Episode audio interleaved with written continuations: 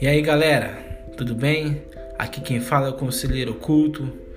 O Conselheiro Oculto não é uma pessoa, mas sim um conselheiro que vai te mostrar o quanto o sistema está enganando a sua mente, fazendo você deixar de lado as coisas mais importantes da sua vida, as coisas que têm mais valor, as coisas que te dão mais prazer de viver, como raízes, familiares, entre outras coisas. E sorrateiramente o sistema ele acaba enganando o seu cérebro, fazendo você perder essas raízes. Então, o conselheiro oculto ele vai te ajudar a mostrar a verdade das coisas que são realmente valiosas nesse mundo.